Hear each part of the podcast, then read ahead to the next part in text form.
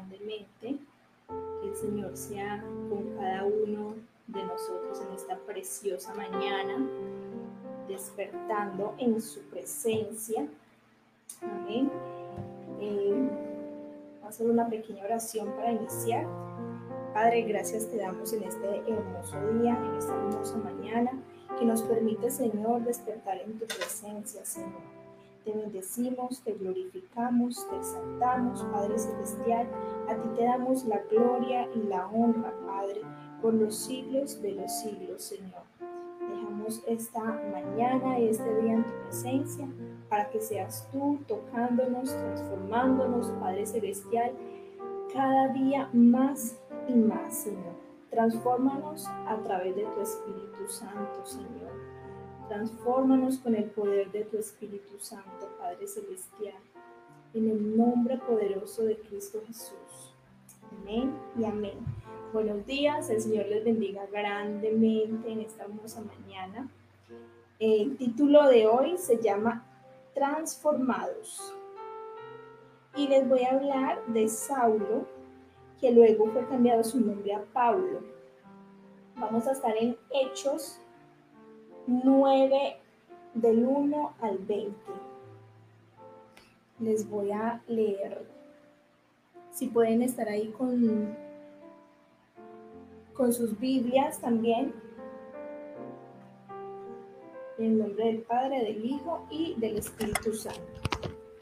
Saulo, respirando aún amenazas y muerte contra los discípulos del Señor, vino al sumo sacerdote y le pidió cartas para las sinagogas de Damasco, a fin de que si hallase algunos hombres o mujeres de camino, los trajese presos a Jerusalén. Mas yendo por el camino, aconteció que al llegar cerca de Damasco, repentinamente le rodeó un resplandor de luz del cielo. Y cayendo en tierra, oyó una voz que le decía, Saulo, Saulo, ¿por qué me persigues? Él dijo, ¿quién eres, Señor? Y le dijo, yo soy Jesús, a quien tú persigues. Dura cosa te es dar cosas contra el aguijón. Bueno, sabemos que Saulo era un perseguidor de los discípulos del Señor. Y él cada que los escuchaba o que sabía que estaban cerca de su ciudad, él iba y como tenía influencias, él iba y los hacía llevar presos o hacía bulla para que todo el mundo los apedreara, los sacaran del lugar, los metieran a la cárcel, los sacaran de la ciudad a los discípulos y no los dejaran predicar la palabra del Señor, porque pues eh, Saulo era un perseguidor y él tenía eh, la doctrina de Moisés y no sé, o sea, era para él una falta de respeto que los discípulos predicaran la palabra del Señor. En fin, los perseguía hasta la muerte si fuese posible. Entonces, él escuchó que los discípulos del Señor se habían ido a Jerusalén, se habían ido a Damasco, perdón, a, predicar la palabra.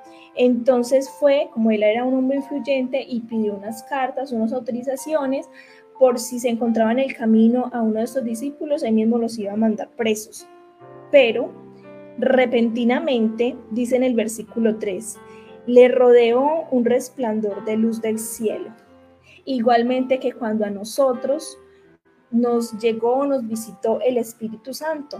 Repentinamente, el Señor llegó y tocó a nuestra puerta, nos llamó y dijimos, heme aquí, Señor. Entonces dice que se le rodeó de una luz, un resplandor, repentinamente, y allí dice, yo soy Jesús, a quien tú persigues. Dura cosa te es dar cosas contra el aguijón. ¿Qué significa dar cosas contra el aguijón? Entonces, esto, el aguijón era como una especie de una vara con una punta aguda con la que le punzaban a los bueyes para que trabajaran, para que se movieran. Entonces, es como que esa punta de lanza le estuviera clavando a, Saulo y diciendo, ¿por qué yo maltrato a estos hombres si a mí no me están haciendo nada? Pensar en, en el hecho de lo que él estaba haciendo, ¿verdad? Pero de no reconocer públicamente que estaba haciendo mal. ¿Por qué? Por su orgullo. Y muchas veces el Señor está tocando nuestra puerta, llamándonos a través de sueños, a través de personas que nos hablan, a través de prédicas. Y nosotros simplemente nos hacemos los duros, los que no es con nosotros, y seguimos hacia adelante con la, haciéndole, haciendo todas las cosas que desagradan al Señor. Dice el versículo 6. Él, temblando y temeroso, dijo, Señor, ¿qué quieres que yo haga? Y el Señor le dijo, levántate y entra en la ciudad y se te dirá lo que debes hacer. Y los hombres que iban con Saulo se pararon atónitos oyendo a la verdad la voz, mas sin ver a nadie. Entonces Saulo se levantó de tierra y abriendo los ojos no veía a nadie. Así que llevándole por la mano, le metieron en Damasco, donde estuvo tres días sin ver y no comió ni bebió. Fue en tanto el resplandor y la gloria del Señor que quedó ciego por tres días. Había entonces en Damasco un discípulo llamado Ananías, a quien el Señor le dijo en visión, Ananías, y él respondió, heme aquí. Señor, y el Señor le dijo, levántate y ve a la calle que se llama derecha y busca en la casa de Judá a uno llamado Saulo de Tarso, porque he aquí él ora y ha visto en visión a un varón llamado Ananías que entra y le pone las manos encima para que recobre la vista. Entonces Ananías respondió, Señor, he oído de muchos acerca de este hombre, cuántos males ha hecho a tus santos en Jerusalén, y aún aquí tiene autoridad de los principales sacerdotes para prender a todos los que invocan tu nombre. Entonces Ananías tenía o sea, le estaba reclamando al Señor, como así que voy a ir a sanar a un hombre que no ha hecho sino perseguirnos, perseguirnos, meternos a la cárcel, apedrearnos. como así, Señor? ¿Por qué me mandas allá? ¿Verdad? Pero el Señor le dice, el Señor le dijo, ve, porque instrumento escogido me es este para llevar mi nombre en presencia de los gentiles y de reyes y de los hijos de Israel.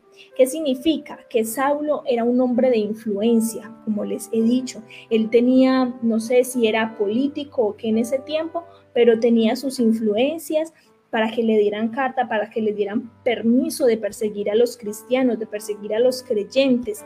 Entonces el Señor dijo, este Saulo me va a ser instrumento para todas aquellas personas, para los más influyentes, eh, para los gentiles, para los reyes, para los hijos de Israel. Dice el versículo 16, porque yo le mostraré cuánto le es necesario padecer por mi nombre. Así que lo que él había hecho a los discípulos del Señor por todo ese tiempo, a él también se le iba, por decir, le iba a pasar lo mismo. Iba a tener que sufrir penalidades, iba a tener que sufrir todo lo que los, los discípulos habían sufrido por mano de él. Y los que sabemos, a Pablo le tocó vivirla. Vivía de, cárcel en cárcel, vivía apedreado, mejor dicho, yo creo que se conoció todas las cárceles. Versículo 17. Fue entonces Ananía, Ananías y entró en la casa y poniendo sobre él las manos dijo, hermano Saulo, el Señor Jesús que se te apareció en el camino por donde venías, me ha enviado para que recibas la vista y seas lleno del Espíritu Santo. Y al momento le cayeron de los ojos como escamas y recibió al instante la vista y levantándose fue bautizado. Y habiendo tomado alimento, recobró fuerzas y estuvo Saulo por algunos días con los discípulos que estaban en Damasco. Enseguida predicaba a Cristo. ¿Quién? Saulo, después de ser bautizado y después de andar un tiempo con los, con los discípulos del Señor. Enseguida predicaba a Cristo en dónde? En las sinagogas, diciendo que este era el Hijo de Dios. Amén. Entonces, después de unos días, de un tiempo, él salió a qué? hacer lo mismo, a predicar a Cristo en las sinagogas. Entonces la gente que lo veían decían, pero ese Saulo que hace predicando el Evangelio, si él hace un par de semanas era el perseguidor número uno de los cristianos, el perseguidor número uno de los creyentes, quedaban atónitos, espantados a este hombre que le ha pasado. Pero a Saulo, ¿qué le pasó, hermanos? El Espíritu Santo de Dios llegó a su vida, tocó su vida, transformó su mente y su corazón. Eso solamente lo hace el Espíritu Santo de Dios. Asimismo, como a ti, como a mí y como a miles y millones de personas nos ha llegado el Espíritu Santo, nos ha tocado el Señor. Digamos, si ayer éramos parranderos y hacíamos y deshacíamos y la gente nos ve de un momento a otro y a este, ¿qué le pasó? Pero, y como así que, que, ya usted no, no sale a rumbear, y como así que Mónica ya no toma, y como así que Sandra ya no, ya no hace tal cosa y tal otra, pero ¿qué pasó? Se quedan como sorprendidos. Y muchas veces nos quedamos sin amigos, muchas veces nos quedamos hasta sin familia, porque la gente nos ve como bichos raros, porque piensan que a uno está loco, que le cambiaron el chip y todas esas cosas, pero lo que pasa es que hemos sido transformados por medio del Espíritu Santo con un propósito, que es predicar a Cristo predicar, ah, entonces ustedes van a decir, ahora tengo que ser pastor, ahora tengo que ser pastor, ahora me tengo que ir por las calles o no sé, o ir a una iglesia y ser pastor. No, predicar a Cristo como en su casa, con sus acciones. Si antes mantenía a los gritos diciendo vulgaridades, ya ahora qué va a hacer, ya no va a estar, a estar diciendo esas vulgaridades, ni va a estar a los gritos, entonces los hijos, el esposo van a mirar los cambios y así es como usted les va a predicar a ellos de que Jesucristo ha cambiado su corazón, ya no va a estar usted chismoseando de casa en casa, llevando bochinches para arriba y para abajo. Ah, esta que le pasó, ah, no, bueno, el Señor la cambió, ah, bueno. Y así la gente va a ir viendo los cambios en nosotros. Eh, y nosotros vamos a predicar al Señor con nuestros hechos, con nuestras acciones. Y si el Señor pone y activa sus dones y talentos, ya lo puedes hacer con, de otras maneras, predicando la palabra del Señor, hablándole a otras personas del amor de Dios, de cómo su misericordia te alcanzó a ti y cómo me alcanzó a mí. Entonces, ¿qué vemos en todo este pasaje? Primero, que somos llamados. Ustedes son llamados. Todos somos llamados. Después de ser transformados por medio del Espíritu Santo, después de que nosotros aceptemos al Señor en nuestro corazón y empecemos a vivir una vida recta delante del Señor, seamos bautizados por el Espíritu Santo de Dios, ya nos y por y también a través de, de las aguas, ya estamos prácticamente listos para eh, para, predicar la palabra del Señor. Entonces nosotros somos llamados, primero que todo. Igual el Señor nos ha escogido. El segundo punto, somos escogidos. Usted no decidió, eh, ah, yo a los 20 eh, me meto a la iglesia y ya me vuelvo juiciosa, a los 30, a los 40, yo voy a vivir mi vida hasta los 40, a los 40 ya, ya, digamos, me convierto a Jesús. No, eso no es cuando usted diga, ni cuando usted quiera, ni a la fecha que usted le ponga. Eso es cuando el Señor diga ya. Por lo menos yo decía, yo, no, yo voy a vivir mi vida locamente, mejor dicho, a los 30, ya a los 30 me juicio, a los 30 empiezo a ir otra vez a la iglesia y ya. ¿Y qué pasó? Así no fue, todavía no tengo 30 y ya estoy aquí hoy gracias a la fidelidad y a las misericordias de Dios y a la transformación por medio del Espíritu Santo y lo que ha hecho en mi vida y lo que seguirá haciendo. Gracias a su fidelidad y a su poder, hoy estoy aquí en esta mañana con ustedes. Entonces no es cuando nosotros digamos y tampoco es a la fuerza y tampoco es, o sea, es cuando el Señor diga, Mónica, Sandra, Edward, Marcela, ya le tocó el tiempo, venga para acá. ¿Y usted qué va a decir? Así como dijo Saulo, ¿qué quieres que yo haga? Señor, dime qué quieres que yo haga. Cuando el Señor también llamó a Ananías para que fuera donde Saulo, él le dijo, heme aquí, Señor, heme aquí, digámosle nosotros al Señor, heme aquí, aquí estoy, Señor. Entonces, somos llamados, primero que todo, somos, somos escogidos y tercero, somos instrumentos para predicar a Cristo, ¿verdad? Ananías fue un instrumento para Saulo, fue, lo oró por él, su vista fue recobrada eh, por medio de, de Ananías, que fue Saulo pudo recibir el Espíritu Santo, pudo ser bautizado, pudo estar con ellos un tiempo aprendiendo y de ahí salió a predicar el Evangelio. Entonces somos un instrumento para predicar a Cristo. De igual manera, nosotros somos instrumento en manos del Señor. Ese es el propósito de nuestras vidas, poder agradar al Señor en todo y predicar su palabra. Entonces, vamos a orar, que sea el Señor guiándonos, que sea el Señor cada día transformándonos más y más a través de su Espíritu Santo, de una manera radical, totalmente y para siempre, que no volvamos atrás, que podamos seguir firmes en el Señor, sin claudicar y con nuestros ojos siempre puestos en el Señor Jesús. Padre, gracias te damos en esta hermosa mañana, Señor, por tu amor, por tu fidelidad, por tu bondad, por tus misericordias que son nuevas cada día, Señor. Gracias, Padre Celestial, porque tú, Señor, siendo santo, siendo el Rey, te convertiste en hombre te convertiste en, hombre y pagaste por nuestros pecados, por nuestras rebeliones, por nuestra maldad, Señor. Gracias por el perdón, Señor, de nuestros pecados, porque tú viniste a esta tierra y sufriste, padeciste por nosotros, Señor. Tú recibiste los azotes que nos merecíamos nosotros. Tú recibiste el maltrato que merecíamos nosotros, Señor.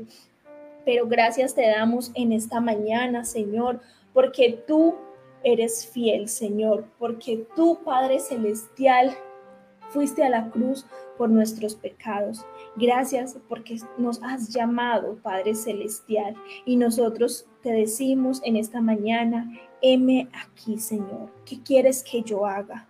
Gracias, Señor, porque somos escogidos, Padre, aún sin nosotros ser nada, pero para ti somos lo más hermoso somos lo más precioso, somos lo más deseado, somos lo más hermoso para ti, Padre Celestial. Muchísimas gracias Espíritu Santo de Dios por habernos escogido y gracias por usarnos. Señor, porque somos instrumento en tus manos, Padre Celestial. Gracias, Padre Santo. Gracias, Señor, por usarnos. Ayúdanos, Señor, siempre, Padre Celestial, ser obedientes a ti, Señor, y a tu palabra. En esta mañana, Señor, despertando en tu presencia, dejamos nuestras vidas delante de ti para que tú nos uses, Padre Celestial, donde quiera que nosotros vayamos, Señor. En el nombre poderoso de Cristo Jesús, Guíanos en este día, guárdanos, protégenos y bendícenos. Y bendice a cada persona que escucha esta palabra en este día. Fortalécele, Padre, en el nombre de Jesús. Amén y amén. Los voy a dejar con una hermosa alabanza, se llama Inúndanos, de la agrupación Cabet.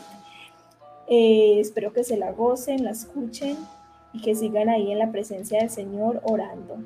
Los esperamos de lunes a viernes a las 6 de la mañana y todos los días a las 8 de la noche. Dios les bendiga.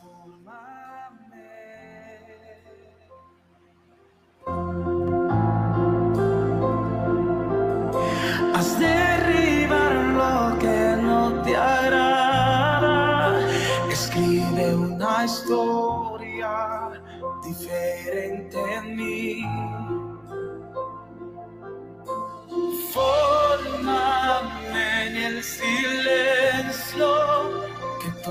Todo sea nuevo y, y venga de ti. Oh Señor, rebosa mi copa de ti. Oh